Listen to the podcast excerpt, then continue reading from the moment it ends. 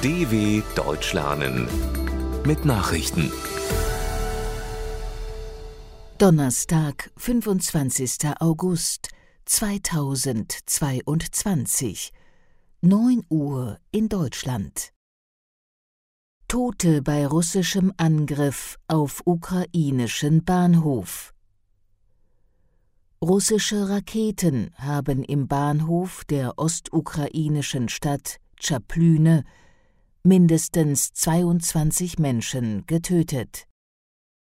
Wie Präsident Volodymyr Zelensky sagte, seien bei dem Angriff vier Waggons getroffen worden und ausgebrannt. Mehr als 50 Menschen wurden demnach verletzt. Die USA haben der Regierung in Kiew unterdessen weitere 3 Milliarden US-Dollar für militärische Ausrüstung zugesagt. Das Geld ist unter anderem für Luftabwehrsysteme und Munition sowie für die Ausbildung von ukrainischen Soldaten gedacht. Ex-Generalstaatsanwalt von Mexiko angeklagt. Acht Jahre nach dem Verschwinden von 43 Studenten in Mexiko muss sich jetzt der ehemalige Chefermittler Jesus Murillo Caram vor Gericht verantworten. Ein Richter in Mexiko-Stadt ließ alle drei Anklagepunkte zu. Verschwinden lassen von Menschen, Folter und Vergehen gegen die Justizverwaltung. Der 74-Jährige soll damals Beweise gefälscht haben, um den Fall nach nur vier Monaten abschließen zu können. Eine Wahrheitskommission hatte erst kürzlich eine Verwicklung des Militärs und anderer Behörden in den Fall festgestellt. Die vermissten Studenten wurden jetzt für tot erklärt. Nur von dreien waren sterbliche Überreste gefunden worden.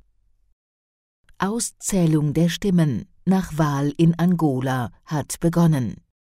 Bei den Parlamentswahlen in Angola kann die Regierungspartei MPLA laut offiziellem vorläufigen Ergebnis ihre Mehrheit verteidigen. Nach Auszählung von 33 Prozent der abgegebenen Stimmen entfielen auf die MPLA 60 Prozent. Die Oppositionspartei UNITA kam auf 33 Prozent, wie die Nationale Wahlkommission mitteilte.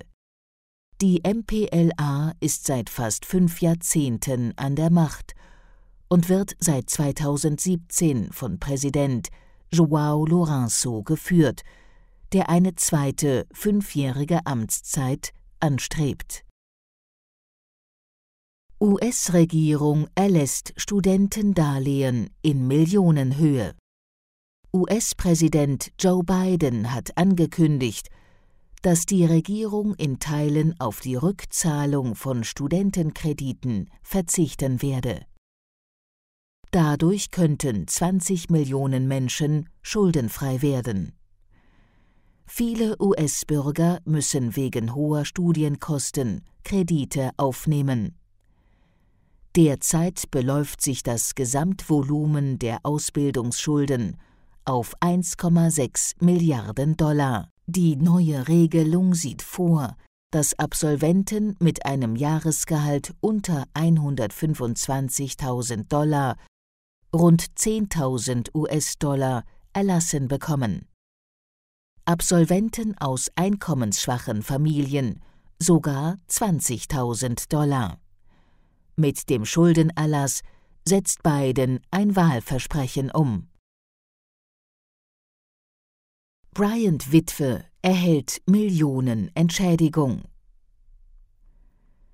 Im Prozess um Fotos von der Absturzstelle nach dem Tod von US-Basketballstar Kobe Bryant und seiner 13-jährigen Tochter bei einem Hubschrauberunglück hat ein Geschworenengericht Bryants Witwe Vanessa 16 Millionen Dollar zugesprochen. Die Entschädigung muss der Landkreis Los Angeles zahlen. Dem zweiten Kläger, Chris Chester, dessen Frau und Tochter im Januar 2020 ebenfalls gestorben waren, sprach die Jury 15 Millionen Dollar Schadenersatz zu. Die Kläger hatten angegeben, sie hätten emotionales Leid erfahren, weil Polizisten und Feuerwehrleute Fotos von der Absturzstelle machten und diese später mit Bekannten und Kollegen teilten.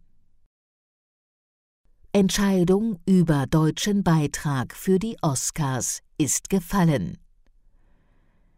Die Verfilmung eines Literaturklassikers soll den Oscar nach Deutschland holen.